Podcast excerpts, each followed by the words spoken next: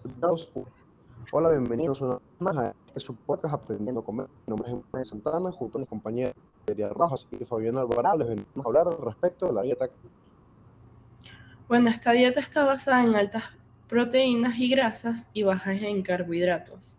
Este, bueno, eh, las bases científicas de la dieta cetogénica eh, de acuerdo con el documental, este, el mayor sustento teórico que dan es que esta era la forma de la alimentación de nuestros antepasados. La cuestión es que el hombre, al igual que los alimentos, han evolucionado en conjunto con el paso del tiempo. Las recomendaciones más relevantes de esta dieta es una alimentación alta en grasas, hasta un 70% de la población eh, de la dieta, ¿no? Proteínas moderadamente entre un 10 y un 15%, y bajo en carbohidratos sin poder eliminarlos por completo, siendo una cantidad de carbohidratos específicos al día. Es necesario eliminar por procesados, cuestión que es bastante difícil por la cantidad de alimentos que consumimos al día. Eliminar granos y legumbres, aún siendo estos de origen natural. Consumir alimentos orgánicos libres de pesticidas y conservantes, los cuales pueden ser bastante costosos, al igual intermitente. Bueno, también, este, según el documental, en mi opinión, las enfermedades presentadas por, por las personas, este, en cierta parte, sí son producto de una mala alimentación, ya que una mala alimentación puede originar enfermedades crónicas como la diabetes, el cáncer y el Alzheimer. Es por esto que una, o sea, una alimentación inadecuada es un factor clave en el desarrollo de este tipo de enfermedades. Sin embargo, muchas de estas enfermedades se heredan y son producto de factores como la edad, la genética, que esto no puede modificarse. Exacto, estoy totalmente de acuerdo con Valeria. Eh, sí influye la, mala alimentación, eh, pero también como hay personas que nacen o los heredan de los heredan por sus familiares. Exacto, no sé qué opinas tú, Emanuel. Resumir diciendo que la, dieta, la alimentación es un factor fundamental, más no es la causa principal de estas enfermedades presentadas en el documental.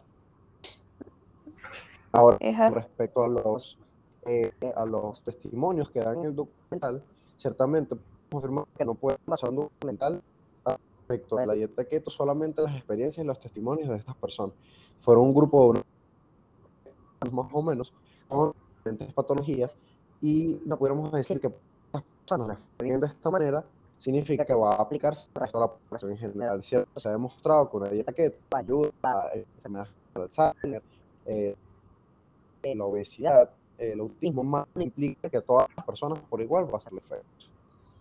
Claro, porque si bien este tipo de dietas ayuda a la disminución de peso y se vio demostrado en este tipo de personas, no todas las personas son aptas para realizar o para tener este tipo de alimentación. Exacto, y por eso siempre es como recomendado ir a un nutricionista este, y ver si tú eres apto para esta, este tipo de dieta. Claro. ¿Crees que es posible mantener este tipo de dieta en nuestro país actualmente?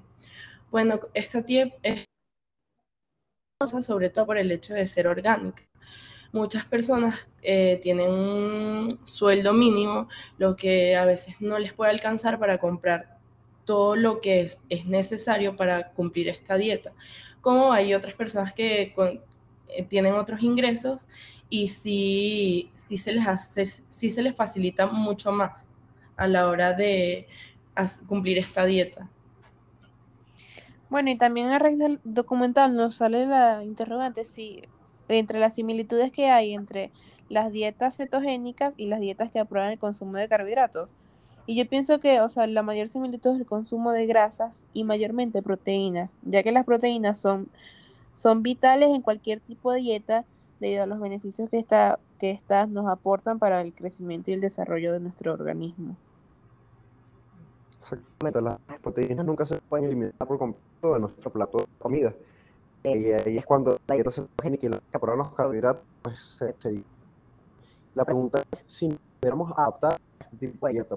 Personalmente considero que no, eh, no soy apto para, tal vez si pudiera, pero no me gustaría del todo. Ya estoy acostumbrado a comer mis carbohidratos, entonces sería aprender a moderarlos, pero creo que no lo eliminaría en mi dieta y tampoco haría una dieta keto. ¿Ustedes qué opinan? Yo estoy de acuerdo contigo porque esta dieta es muy restrictiva y es difícil mantenerla a largo plazo debido a la- al bajo consumo de carbohidratos que, que tiene. Bueno, yo este, sí la intentaría. eh, primero consultaría con mi nutricionista y bueno, haría mis cambios alimenticios.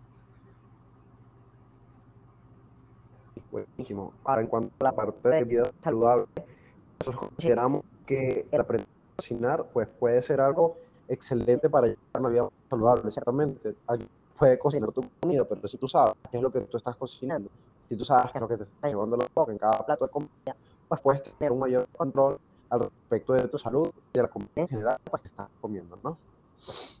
Claro, y también aparte de la alimentación hay otros ah, factores importantes para llevar un estilo de vida saludable, como, es, como lo es la planificación de las comidas, es decir, la organización, este, tomar suficiente agua, disminuir el estrés, que es un factor importantísimo y a veces no le damos la importancia que tiene, y la actividad física, que también trae muchísimos beneficios para la salud.